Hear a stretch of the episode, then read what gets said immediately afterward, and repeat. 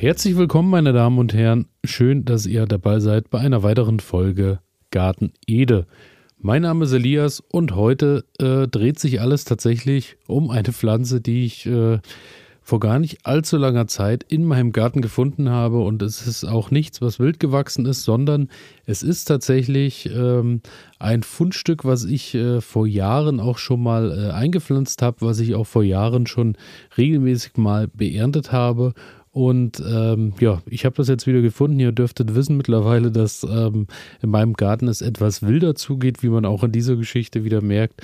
Und umso mehr freue ich mich dann natürlich auch, ähm, wenn ich Dinge finde, die ich dann tatsächlich auch jetzt noch ernten kann. Es dreht sich heute nämlich alles um den Meerrettich. Und der Meerrettich beziehungsweise die Wurzel vom Meerrettich, die äh, ich ernten möchte oder äh, die ihr auch ernten könnt, wenn ihr Meerrettich in eurem Garten habt. Äh, es ist jetzt tatsächlich die beste Zeit. Es ist äh, November, es ist Meerrettich-Erntezeit und äh, Meerrettich eignet sich natürlich auch hervorragend, um äh, dafür was als Beilage zu zaubern, als schöne scharfe Beilage zum Braten an Weihnachten oder was auch immer. Also da gibt es ja auch viele, viele Möglichkeiten und äh, wir werden über einiges äh, ins Gespräch kommen, beziehungsweise ich werde euch mal so meine Gedanken zum Meerrettich erzählen. Äh, kurz vorweg, woher ich den Meerrettich in meinen Garten bekommen habe. Es war damals tatsächlich so, dass ich mit Ronny damals eine Sendung gemacht hatte über den äh, Meerrettich und der Meerrettich wurde mir dann auch äh, zugesandt. Und äh, ich habe dann damals ein Paket bekommen, wo eine äh, Meerrettichwurzel drin war und äh, die habe ich einfach in meinen Garten eingepflanzt und kurze Zeit später äh, oder ein Jahr später war dann tatsächlich auch schon das erste Grün zu sehen. Und wie ihr das machen könnt, wie ihr das umsetzen könnt und äh, wie das Ganze überhaupt funktioniert ähm, und wie problembehaftet das ist, ich kann euch jetzt schon verraten, Meerrettich auch wieder eine ganz tolle Sache, die ganz ohne Probleme zu kultivieren ist. Darum soll es heute gehen. Aber erstmal ein paar Fakten zum Meerrettich. Die Fakten zum Meerrettich sind zum einen, ähm, liebe Grüße natürlich auch nach Österreich und Bayern, äh, wo hier natürlich auch äh, viele, viele Zuhörer und Zuhörerinnen dabei sind. Dort heißt der Meerrettich nämlich Krähen. Und das ist tatsächlich so, wenn man so ein bisschen im Internet schaut nach Meerrettich, ähm, wird man immer wieder über den Namen stolpern. Krähen oder Krähen, wie auch immer es richtig ausgesprochen wird. Ähm, es ist tatsächlich so, dass in Österreich und Bayern Krähen genannt wird, im Rest von Deutschland Meerrettich. Gemeint ist aber immer dieselbe scharfe Wurzel. Dann ähm, ist es so, Kren kommt von Krenas aus dem Slawischen. Das steht für Weinen und äh, Weinen, äh, da kommen wir auch später nochmal drauf, muss man ab und an mal, wenn man äh, den Meerrettich dann zubereitet, ähm, ja, es ist dann schon manchmal auch eine sehr traurige Angelegenheit. Der Meerrettich wird bereits seit 1500 vor Christus in Ägypten verwendet und äh, man war äh, sich seiner medizinischen Qualitäten damals schon bewusst. Ähm, und es ist auch heute noch so, dass Meerrettich wirklich sehr geschätzt wird. Ähm, nicht ohne Grund wahrscheinlich auch durch sein ähm, vieles Senföl, was er enthält, was uns dann auch zum Weinen bringt. Was aber natürlich am Ende eine äußerst gesunde Sache und eine äußerst ähm, also ein Öl ist, was natürlich auch zur Genesung bei vielen Erkrankungen ähm, teilhaben kann, beziehungsweise dann die Gesundung wieder fördern kann. Ähm, Schärfe ermitteln, auch so eine Frage, die ich mir gestellt habe. Und zwar ist es ja so, ähm, ich bin ja wirklich leidenschaftlicher Chili-Anbauer und habe tausend äh, verschiedene Chilisorten probiert in meinem Garten. Und dort wird ja immer so ein bisschen geschaut, ähm, wie viel Scoville hat welche Chili-Pflanze, was äh, ist wie scharf.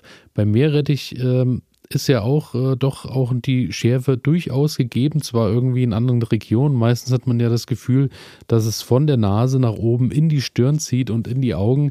Aber ähm, es gibt tatsächlich hier keine Schärfegradskala, denn man kann zwar die Menge an Isothiocyanat, wie auch immer es ausgesprochen wird, ähm, zwar ermitteln, aber ähm, es gibt noch das eine oder andere Enzym, was beim Reibevorgang vom Meerrettich gebildet wird und was dann auch nochmal die Schärfe unterstützt. Und genau das kann eben äh, nicht genau wahrgenommen werden, beziehungsweise genau gemessen werden und ist auch tatsächlich noch nicht ausreichend geklärt, was es genau ist, so dass das leider nicht möglich ist zu sagen, welche Knolle oder welche Wurzel, welche Sorte ist der schärfste Meerrettich. Auch einen ganz tollen Fakt. Ähm, fand ich äh, bei lieblingsgrennen.de habe ich den gefunden. Und zwar äh, verkaufen die auch Meerrettich also auch als Endprodukt an äh, den Verbraucher und die Verbraucherin. Und da ist es so, dass äh, rund um Ostern der Verkauf von Meerrettich sich circa 100 Prozent äh, im Vergleich zum restlichen Jahr steigt oder äh, nach oben nach oben dreht. Und das finde ich wirklich auch einen schönen Fakt, denn äh, anscheinend ist Ostern einfach die Meerrettichzeit schlechthin. Und ähm, das Schöne auch bei Meerrettich, ähm, Meerrettich wächst ja tatsächlich äußerst häufig auch wild oder ist auch in Wildform in der Natur vorhanden und ähm, der Meerrettich gilt dort als Zeigepflanze für alte Gemüsegärten. Und ähm, es ist wirklich so, dass ähm, vielleicht Gärten schon seit Jahrzehnten verschwunden sind, aber ihr ähm, dort immer noch, äh, wenn die Leute dann dort Meerrettich angebaut haben, ihr dort immer noch Meerrettich finden könnt in den Regionen beziehungsweise in dem Bereich, wo vielleicht mal ein Garten war. Denn äh, der bleibt wirklich lange, lange, lange da. Und ähm, daher kann man ungefähr auch abschätzen, wo vielleicht ab und an auch mal ein Gemüsebeet gewesen ist. Das nur am Rande.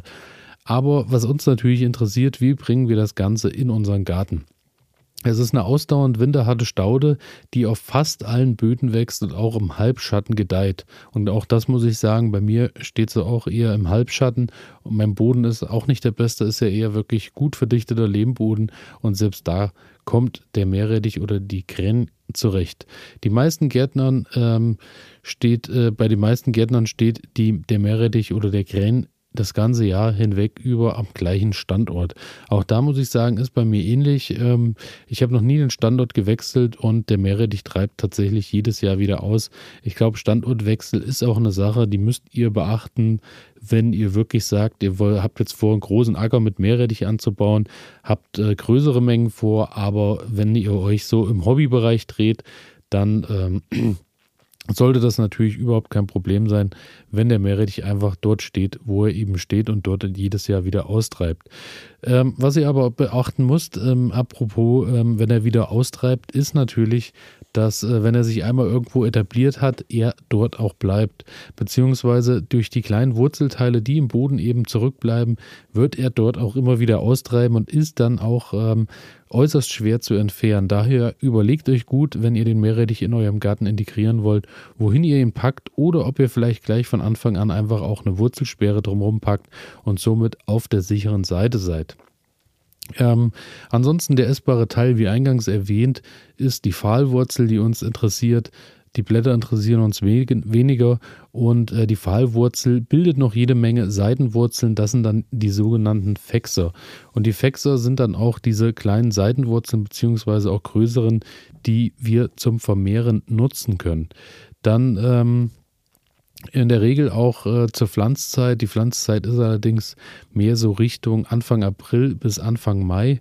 Und äh, dort findet ihr auch, eigentlich auch, äh, wenn ihr mal nachfragt, in vielen Gärtnereien oder im Fachhandel irgendwie online auch mal schaut, findet ihr genügend Angebote, dass ihr ähm, Meerrettich bekommen könnt. Ihr habt natürlich aber auch die Möglichkeit, den Meerrettich irgendwo, wenn ihr wisst, dass jemand den anbaut oder im Garten hat, euch dort vielleicht auch einfach mal einen Fexer zu holen und den dann bei euch einzupflanzen.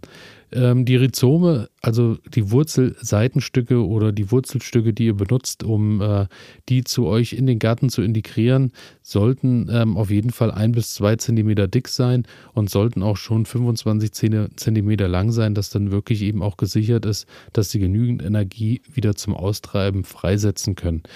Ähm, es würde sogar gehen, rein theoretisch, wenn ihr einfach auf den äh, Gemüsemarkt geht, eures Vertrauens zum am besten Fall natürlich Biogemüsehändler, holt euch dort einfach ein Stück Meerrettich und nehmt die mit nach Hause und pflanzt die bei euch ein. Auch das sollte problemlos funktionieren. Und ähm, ähm, beim Einpflanzen ist noch darauf zu achten, dass ihr ein bisschen schaut, dass äh, 5 cm das obere Ende der Wurzel eingegraben werden soll und 15 cm so auf ungefähr 15 cm Tiefe sollte das untere Stück Wurzel sein. Ihr pflanzt also den Fexer oder das Stück Wurzel schräg in die Erde. Hat einfach den Grund, dass es dann bedeutend besser austreiben kann und äh, sich besser integriert. Habe auch gelesen, dass wenn man ihn jetzt wirklich kerzengerade, so wie man zum Beispiel jetzt äh, das am ehesten erwartet, weil man vielleicht das Wachstum der Möhre damit vergleicht, dann äh, kann es unter Umständen sein, dass der Meerrettich gar nicht austreibt. Also der sollte wirklich schon schräg stehen. Pflanzabstand 60 bis 100 Zentimeter ähm, gibt es auch viele verschiedene Ansätze. Ich denke, äh, wenn ich den so bei mir im Garten stehen sehe, ähm, ich würde dann, glaube ich, wirklich schon auf einen Meter Abstand teilweise gehen, weil die treiben dann wirklich über die Jahre recht wild aus und äh, das Blattgrün ist auch recht mächtig, was sich da oberhalb äh, der, des Beetes dann eben auch bildet. Im äh, Juni, Juli geht das dann so langsam los, da treiben die dann auch aus und ähm, dann könnt ihr viel, viel Hexenwerk äh, betreiben, könnt ab Juni, Juli, wenn die äh, die ersten grünen Köpfe zeigen, den Kopf ein bisschen frei machen. Das ist, denke ich, auch noch keinerlei Problem. Das kann man auch problemlos umsetzen. Aber ähm, manche beginnen dann wirklich und ähm, holen die Wurzel nochmal raus, entfernen die seitlichen Triebe, pflanzen die wieder ein. Das wiederum soll auch ähm, die Wurzel ein bisschen stärken, soll die breiter machen, soll den Ertrag deutlich erhöhen. Für mich als Hobbygärtner ist es ja so, ich bin dann froh über jedes Stück, was ich äh, so nach Hause nehmen kann und mache da eigentlich auch nicht viel Hexenwerk. Und wie gesagt, es kommt auch jedes Jahr wieder. Ähm, wer besonders dicke Stangen will, sollte auch gießen. Also wenn wir Trockenperioden haben, und die hatten wir dieses Jahr auch wieder, wo es lange, lange keinen Niederschlag gab, dann soll man auch zweimal die Woche gießen, muss ich sagen. Ist auch eine Sache, auf die ich eigentlich verzichte. Ähm, das, was ihr euch überlegen könnt, ist im Januar, beziehungsweise nicht im Januar, eher im späteren Frühjahr, mal ein bisschen Kompost dazu zu geben. Aber auch da muss man sehr vorsichtig sein, denn der Meerrettich neigt doch sehr zum Wuchern. Also da muss man ein bisschen schauen, dass man das Ganze dann am Ende nicht übertreibt. Große Fruchtfolge einladen, einhalten, wie gesagt, ist nicht, weil ähm, in dem Bereich, wo wir uns bewegen, kann der dann wirklich auch auf seiner, an seinem Ort bleiben und treibt dort eben aus. Und dann geht die Ernte eigentlich Oktober bis Januar los. Haupternte ist der November. Wir sind also mitten, mittendrin. Auch wenn ihr mal Appetit auf Meerrettich habt, jetzt ist die perfekte Zeit, euch irgendwo was mitzunehmen, denn im besten Fall ist er dann noch frisch und äh, hat dann halt eben auch seine volle Schärfe und sein volles Aroma. Die äh, Meerrettichwurzel kann tatsächlich auch über den ganzen Winter geerntet werden. Der übersteht den Frost problemlos und wenn frostfreie Tage ist, könnt ihr den äh, mit nach Hause nehmen. Nur sehr, sehr vorsichtig sein beim Ausgraben, denn das Problem ist natürlich wie immer, dass ihr ähm, natürlich schauen müsst, dass ihr die Wurzel A nicht verletzt und äh, natürlich auch ein bisschen schauen müsst, dass ihr sie nicht abbrecht. Daher macht euch erstmal ganz langsam von der Seite ran und ähm, macht den Boden ein bisschen locker, macht die ein bisschen frei. Blätter oben könnt ihr abdrehen, dann wird die sauber gebürstet, kann mit nach Hause genommen werden und hält sich dann in einem feuchten Tuch auch zwei Wochen im Kühlschrank. Also auch nichts, was man allzu lange irgendwie zu Hause aufbewahren kann. Daher so ein bisschen schauen, dass man den dann eben auch frisch verwertet, weil dann hat er halt wirklich auch einfach das beste, beste Aroma und ist so richtig schön scharf, so ähm, dass man eben auch äh, hier und da mal zu Tränen gerührt ist und so äh, wollen wir ihn ja eigentlich auch haben. Äh, wenn ihr den dann gerieben habt, dann sollte er ein Tag, also ist er noch ein Tag haltbar, also da muss man sich dann schon eher beeilen und ähm, beim Reiben muss man auf jeden Fall auch auf die richtige Haltung achten, denn ähm, wenn man ihn zu quer hält, fängt er dann, glaube ich, an und wird so leicht porös und ähm, bildet viele Fasern, daher schaut ein bisschen vom Handling her, ist aber alles auch wie beim Anbau kein Hexenwerk, eigen, eigenen Meerrettich herzustellen. Ähm, im, Garten, Im Beet allgemein noch, das zuletzt zu Krankheiten und Schädlingen, ist es so, dass äh, Erdflöhe zum Teil auch rangehen. Das habe ich auch. Also die Blätter haben dann doch viele erkennbare Löcher, aber auch da muss ich sagen, äh, die Wurzel wächst ja weiter, die Blätter will ich nicht ernten. Daher äh, war das trotzdem vom Blattwerk reichlich und hat gut funktioniert. Ansonsten auch äh, bei größeren Mengen, wenn ihr größere Mengen im Garten habt, soll es wohl auch zu Mehltaupilzen kommen, ist aber bei äh, dem Hobbyanbau eher überschaubar.